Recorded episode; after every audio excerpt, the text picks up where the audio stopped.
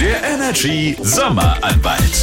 Der ist jeden Dienstag an dieser Stelle am Start. Das ist Christian Solmecke und mit ihm klären wir die wichtigsten Fragen für den Sommer 2023. Und Jase, du hast es vielleicht auch schon mitbekommen aus dem Freundes- oder Bekanntenkreis. Manchmal, ja, ist man so eine lustige Truppe, ist unterwegs abends. Ja. Und dann kommt man auf die gute Idee, komm, lass mal ins Freibad einsteigen. Äh, ja. Also, d- das hatte ich noch nie. Du wohl? Nein, aber man hört es ja immer wieder. Ja, das stimmt.